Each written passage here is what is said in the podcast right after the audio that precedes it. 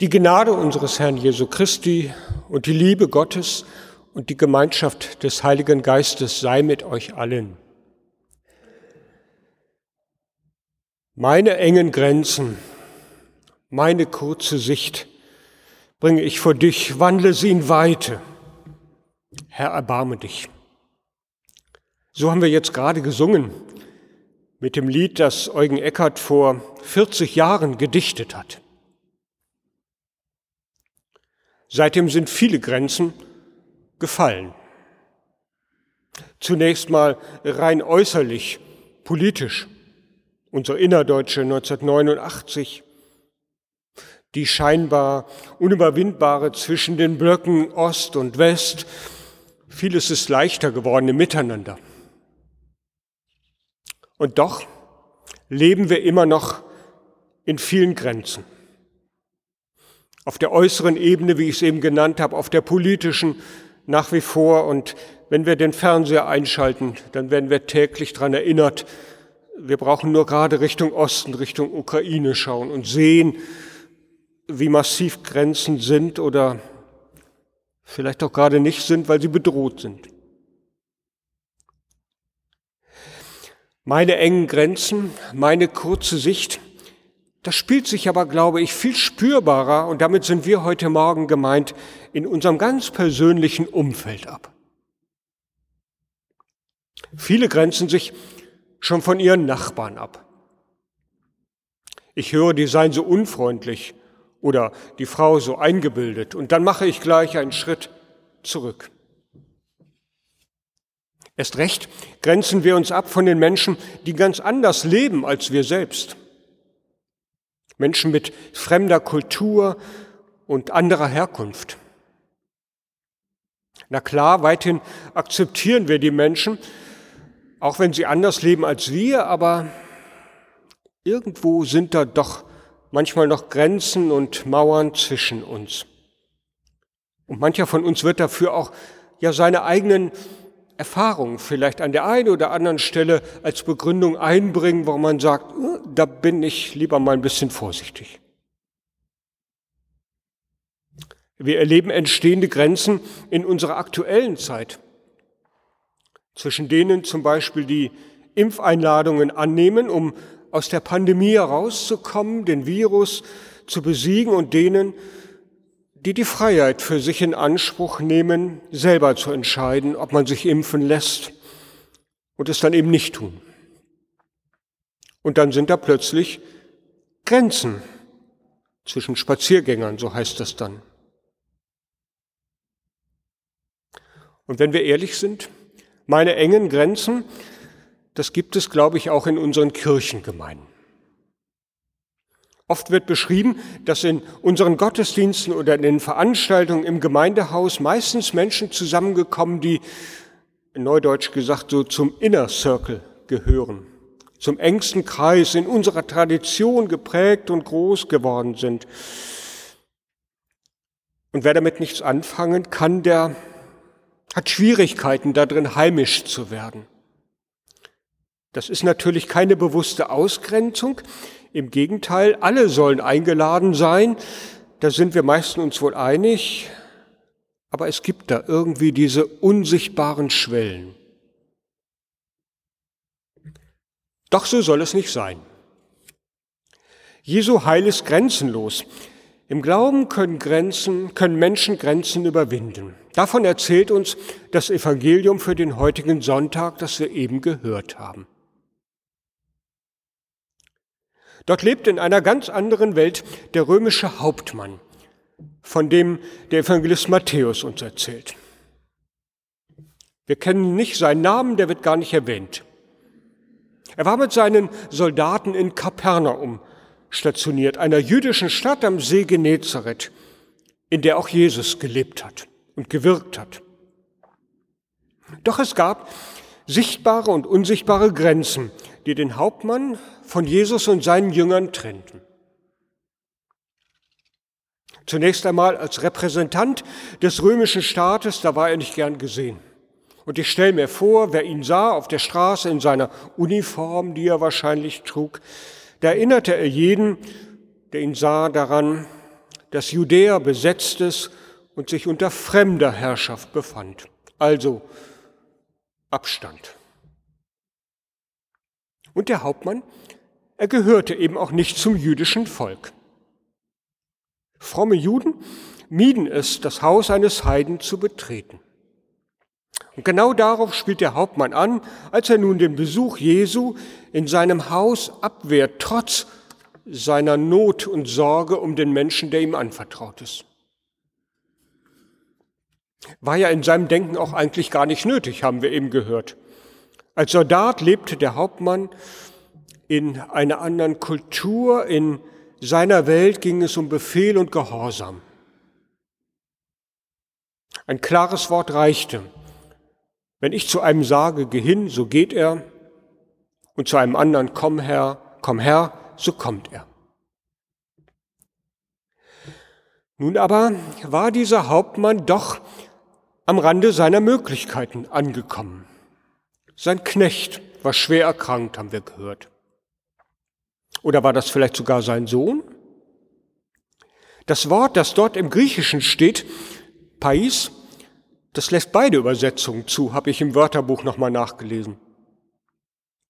Wäre der Hauptmann vielleicht der Vater und nicht so wie Luther übersetzt der Knecht, wäre der Hauptmann der Vater, der für sein Kind bittet, wäre das ja sogar noch weniger überraschend, als wenn ein römischer Offizier für seinen Knecht bittet. Dessen Schicksal könnte ihm ja wahrscheinlich nach Lage der Dinge egal sein. Wer nicht mehr einsatzfähig wird, ist, der wird nach militärischer Logik durch jemand anders ersetzt.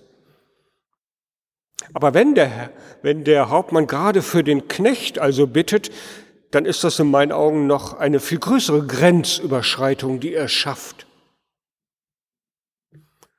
Vielleicht mag das der Grund sein, warum Martin Luther das griechische Wort Pais nicht mit Sohn oder Kind, sondern mit Knecht übersetzt hat.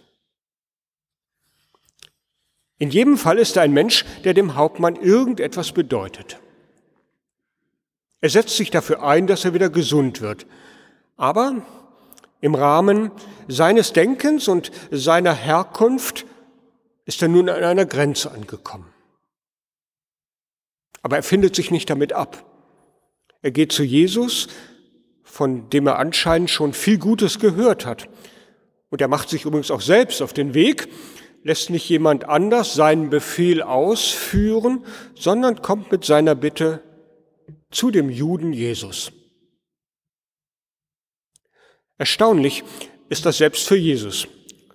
Und so fragt er, wahrscheinlich sogar mehr, als dass er es zusagt, soll ich etwa kommen und ihn gesund machen?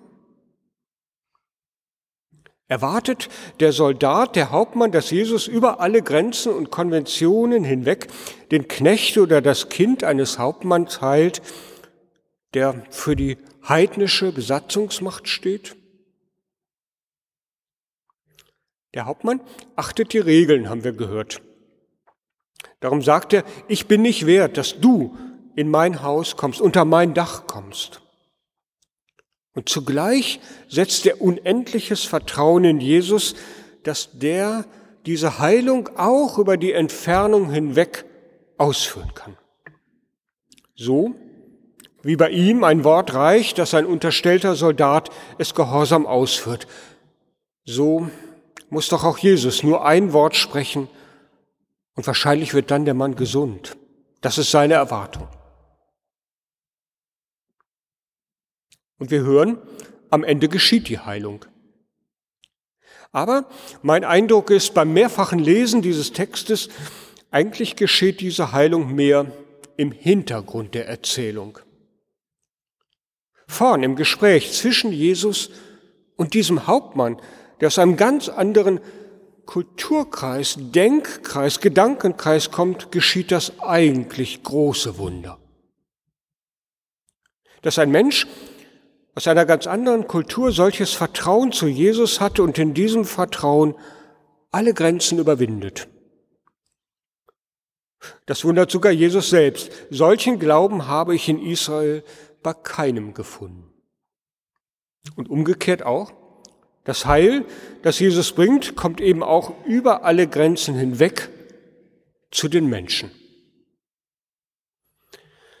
Grenzenloses Vertrauen, und da sage ich besser grenzüberwindendes Vertrauen und Gottes Heil für die Menschen über alle Grenzen hinweg.